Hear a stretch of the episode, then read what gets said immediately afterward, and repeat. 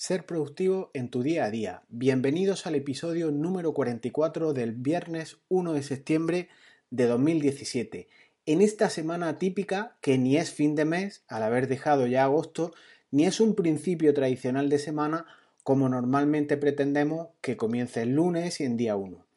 Comenzamos hoy una serie interesantísima en el que voy a tratar de explicarte cómo los principios de la gestión por proyectos pueden ayudar a tu empresa, a tu modelo de negocio y son aplicables al 100% a la misma. Cada viernes, durante este mes, veremos cómo puedes fasear tus procesos de negocio para acometer los encargos profesionales. Y me refiero a no falsearlos, sino fasearlos, dividirlos en fases, aplicando en estos trabajos una estructura, una gestión por procesos, que harán tus trabajos más ordenados, ¿Cuántos de tus últimos trabajos han terminado en plazo, con una calidad aceptable y sin prisas de última hora? ¿Has tenido en todos ellos sensación de control? ¿Has documentado al final de estos trabajos alguno eh, de esas lecciones aprendidas o una base de conocimiento eh, del resumen de lo que has obtenido de todo ello para luego poder utilizarlo a posteriori en otros proyectos? De todas y de otras cuestiones más interesantes, hablaremos en este ciclo que hoy comenzamos.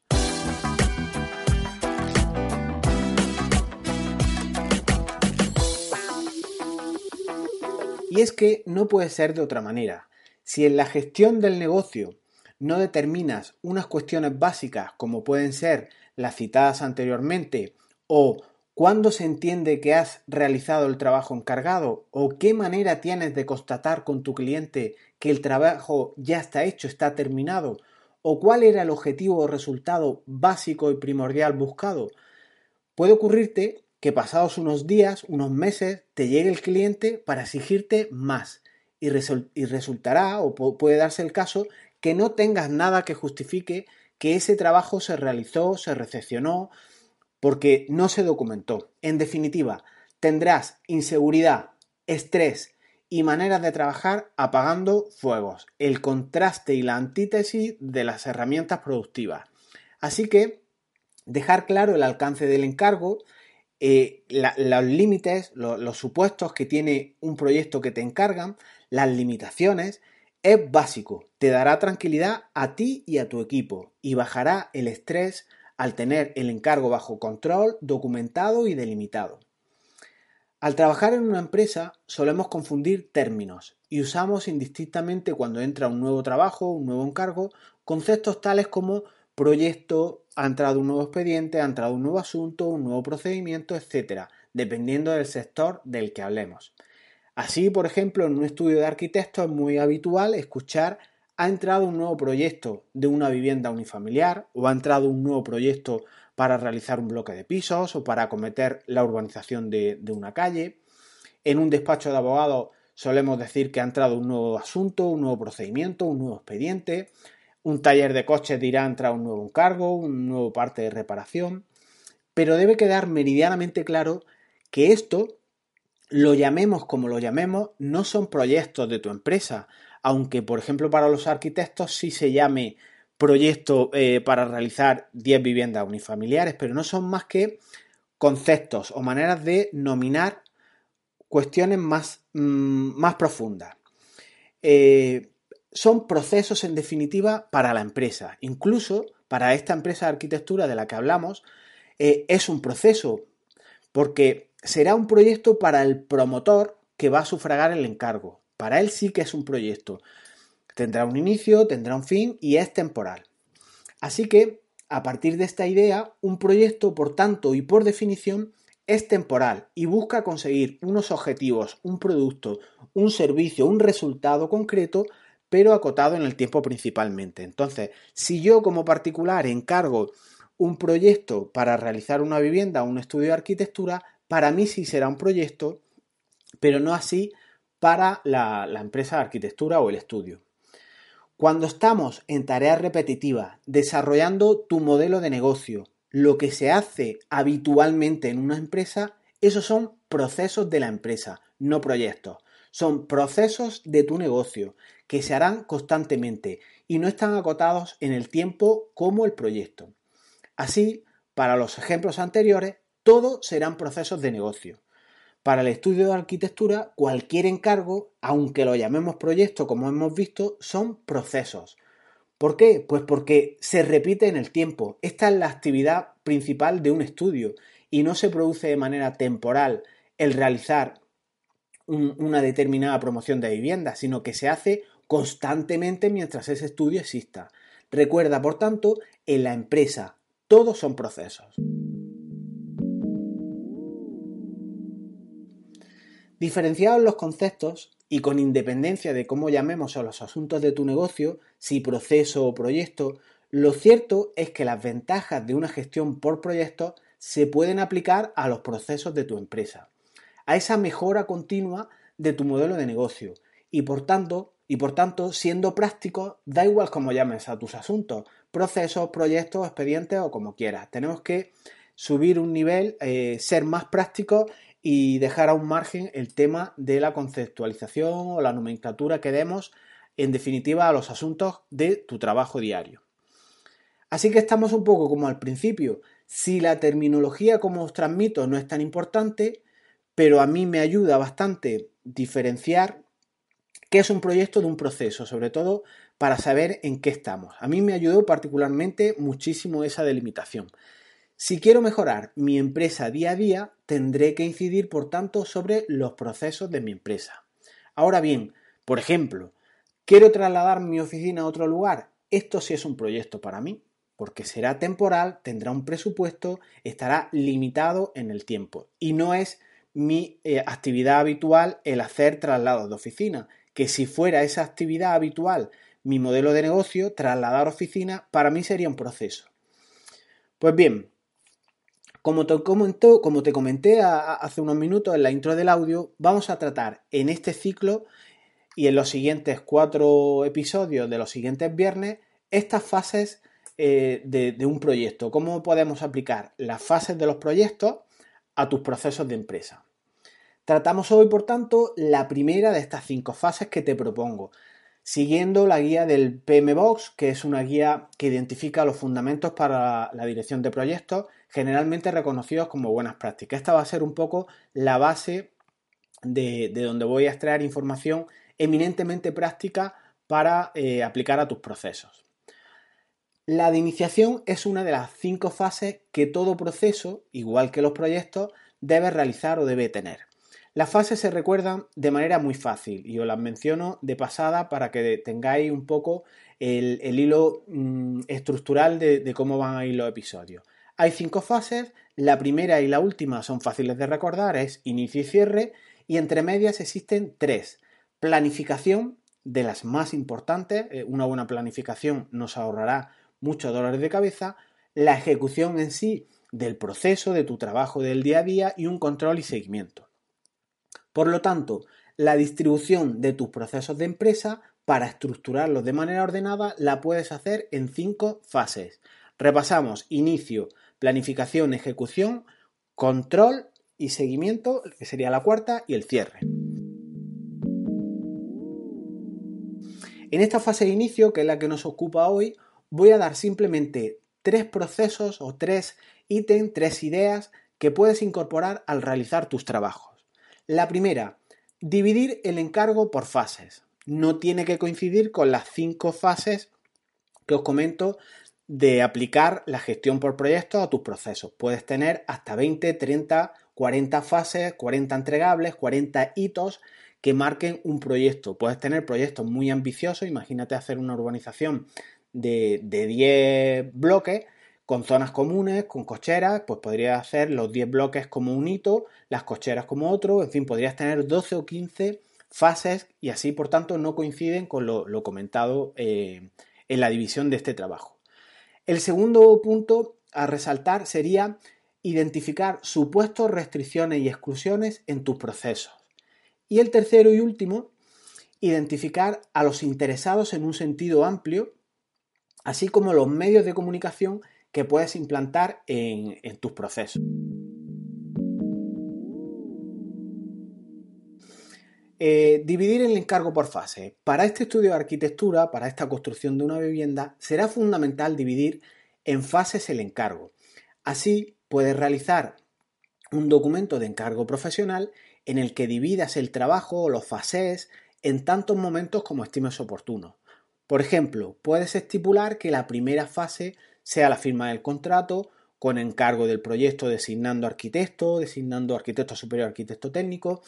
Puedes estipular una segunda fase en la que se esté, en la que se delimite el replanteo y la estructura, una tercera fase, por ejemplo, del cierre de la obra y una última, pues finalización de la misma con el certificado final de la obra. Aquí habríamos sacado unas cuatro fases en nuestro mm, día a día, nuestros encargos para nuestro estudio de arquitectura. Esto te permitirá incluso organizar los recursos humanos destinados a la misma, los tiempos cuando el cliente deberá manifestarse su conformidad en la recepción de las distintas fases para poder ir cerrando capítulos, incluso ir cobrando fases eh, a lo largo de la vida del encargo. Para el supuesto de la cláusula suelo, pues igualmente puedes fasear el encargo para tu despacho, para tu gestoría, dividiendo el asunto, por ejemplo, en una primera fase con el estudio inicial de viabilidad. Otra segunda fase podría ser la reclamación a nivel bancario. Y por último, si esta, esta reclamación interbancaria no prospera, la demanda judicial. Aquí habríamos sacado otras tres fases que nos delimitarán muy bien el flujo de nuestro proceso de, de negocio. ¿Qué nos aportará como beneficio en este último caso? Pues la misma idea que lo anterior, pero además documentas todo. El cliente además tendrá certeza de en qué escenario nos estamos moviendo, tendrá la planificación disponible que hará que tu planteamiento sea mucho más profesional de cara al cliente. Si para el faseo que te planteo ya le facilitas al cliente un organigrama, el asunto empieza ya a iniciarse con excelentes perspectivas y con dotes de excelencia. Os adjunto en las notas del audio un organigrama para que veáis la utilidad tan increíble que es cómo puedes plasmarlo en tus hojas de encargo profesional y que tu cliente vea esas fases, esos escenarios que incluso pueden corresponderse, como digo, con desembolso por parte de este. Destacar aquí una cuestión muy importante, y, la he mencionado antes de pasada, las cinco fases que te propongo para trabajar no tienen que coincidir con el cómo fases o dividas tu trabajo. En estos dos ejemplos hemos hecho tres divisiones o tres momentos temporales del proceso de negocio, pero podrías tener, como dije, la idea de la promoción urbanística o de, de inmuebles, pues 10, 20, 30 hitos o distintos estados o fases.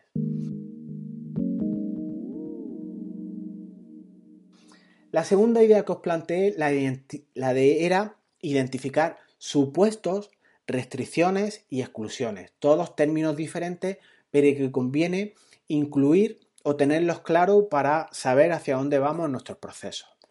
Siguiendo con el ejemplo del estudio de arquitectura, recoger todo lo anterior por escrito, esos supuestos, esas restricciones y esas exclusiones te ahorrará visitas a tu estudio, te evitará conflictos, te evitará llamadas, te evitará horas que no te querrán pagar y tú sí querrás facturar y mil y un asunto más que, todos conoceréis.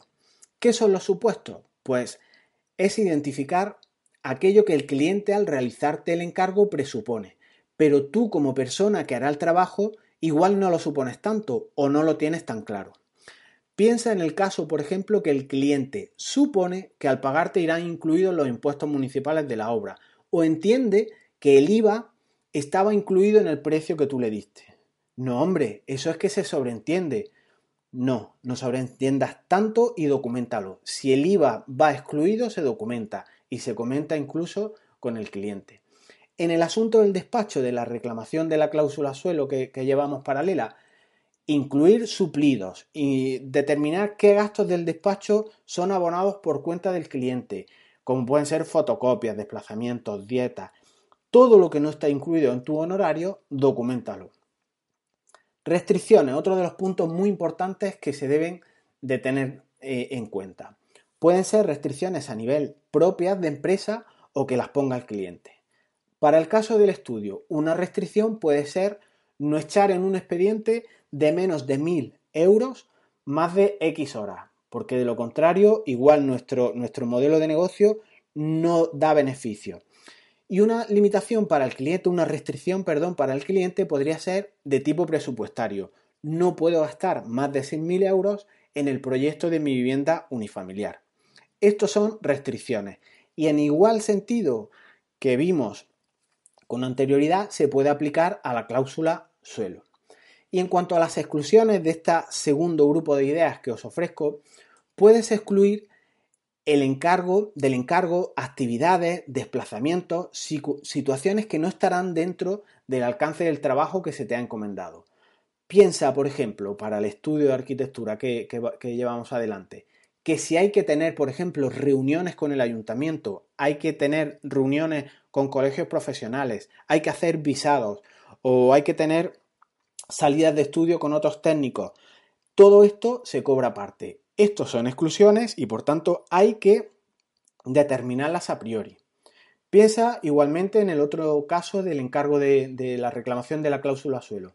Si el asunto acaba en los juzgados, debemos de dejar claro que excluimos los honorarios del procurador en el presupuesto entregado al cliente. Exclusiones esta como puede ser la de los honorarios del procurador o muchas otras que haya en el, en el nicho, en el sector en el que te muevas.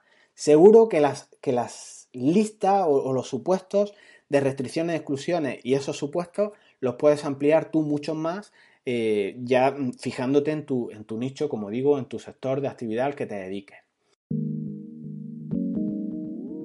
Último, identificar a los interesados en sus expectativas y qué grado de impacto e influencia pueden tener en tu encargo, en tu proceso de negocio.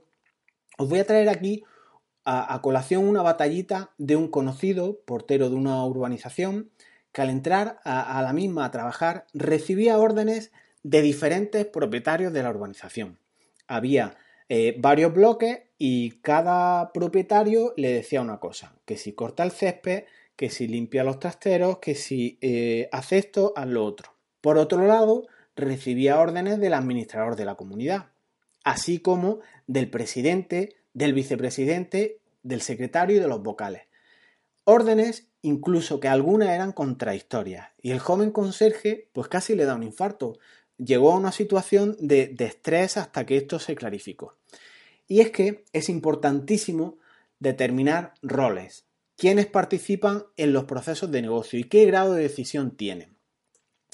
Para el caso de la obra que nos ocupa, debemos de, de definir qué interesados existen en el proyecto y cuanto más grande sea este, más roles tendrá. Entonces, en, caso de que existan varias personas, hay que organizar todo esto, tanto a los internos, los de tu empresa, es decir, qué harán, cuándo, hasta dónde pueden llegar con sus atribuciones, el personal en tu empresa, y en cuanto a los externos, a los clientes, cómo participarán en los cambios, cómo te comunicarás con ellos. Todo esto en un sentido aproximado y luego conforme se va madurando el proceso lo podrás ir completando. Imagina en el caso del estudio de arquitectura que te diera órdenes o que, o que quisiera implementar cambios, pues tanto el promotor como constructor, como peritos que tuviera el, el promotor de la obra a nivel particular, sería un caos y no se sabría qué orden seguir, como le ocurrió al joven conserje. Así que hay que definir a priori quién manda o quién puede eh, solicitar cambios y en la empresa incluso quién decide qué cambios se adoptan. Parecen cosas obvias, pero en muchas empresas no lo es tanto. Y ves a gente por los pasillos, consultas constantes, correos a través de la intranet innecesarios si esto se ha planificado a priori. Para la reclamación bancaria, de igual modo, ¿quién podrá reclamar, proponer, etcétera? El que sea titular, el beneficiario de todo, piensa en un matrimonio, pero que la hipoteca es de uno, uno solo de los cónyuges, porque compró de manera privativa sin estar aún casado, que luego no surjan problemas, por ejemplo, con falta de legitimación en las peticiones realizadas al banco, o que uno de los cónyuges tenga más ambiciones en las pretensiones para poner la demanda, en fin, todo esto debe quedar claro a priori. Como os digo, pueden parecer cuestiones algunas muy básicas, pero puedo aseguraros que mucha gente no hace este análisis inicial. Tienes que dimensionarla con tu negocio. Si las ves básicas, que puede que ocurra, pues hay que escalarlas de conformidad con la complejidad que tienes en tu modelo. Yo solo pretendo dar unas pinceladas y cada uno las acote o las dimensiones o las escale de manera proporcional a la complejidad de, su sector. Si crees que esto te otorga ventaja, estas ideas que hemos ido transmitiendo, piensa que solo estás en la fase de inicio. Si multiplicas por 5 este proceder, esta manera de, de organizarte, lograrás avances en tu proceso de negocio de calado, profundos en cuanto a productividad, rendimiento y alivio de estrés. ¿Cómo documento todo esto? Pues aquí sí que no voy a entrar, no es el objetivo de este audio, cada uno lo hará como quiere, como dice el refranero popular, que cada perro se lama o algo así. Puedes usar herramientas gratuitas, de pago, ofimática en la nube, como quieras. Eso sí, te recomiendo que sea todo en plan de carpeta, que cada asunto esté documentado en una carpeta de manera ordenada y así puedas tener un material de referencia para los diferentes encargos que vayan llegando a tu negocio. Consigues así una base de conocimiento, unas lecciones aprendidas, un know-how, como dicen los ingleses, para volver a él cuando quieras e ir mejorando cada día más. Y debes verlo, por tanto, todo esto con perspectiva. Tampoco será un trabajo excesivo, partiendo de la idea de que una vez que lo realices, te irá ya sirviendo en los diferentes pasos posteriores.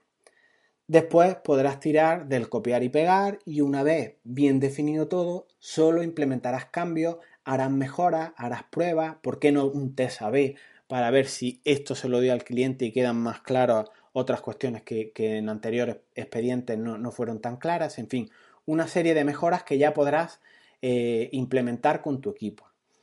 El documentar tu proceso de negocio, ir añadiendo mediciones a los procesos, duraciones, determinando dónde hay atranques, cuellos de botella, dificultades, qué interesados hay, qué escenarios, etcétera, te permitirá recopilar lo bueno y lo malo para luego ir quedándote con lo que hace tu trabajo excelente y que tienda a, una, eh, a un alivio de estrés muy bueno.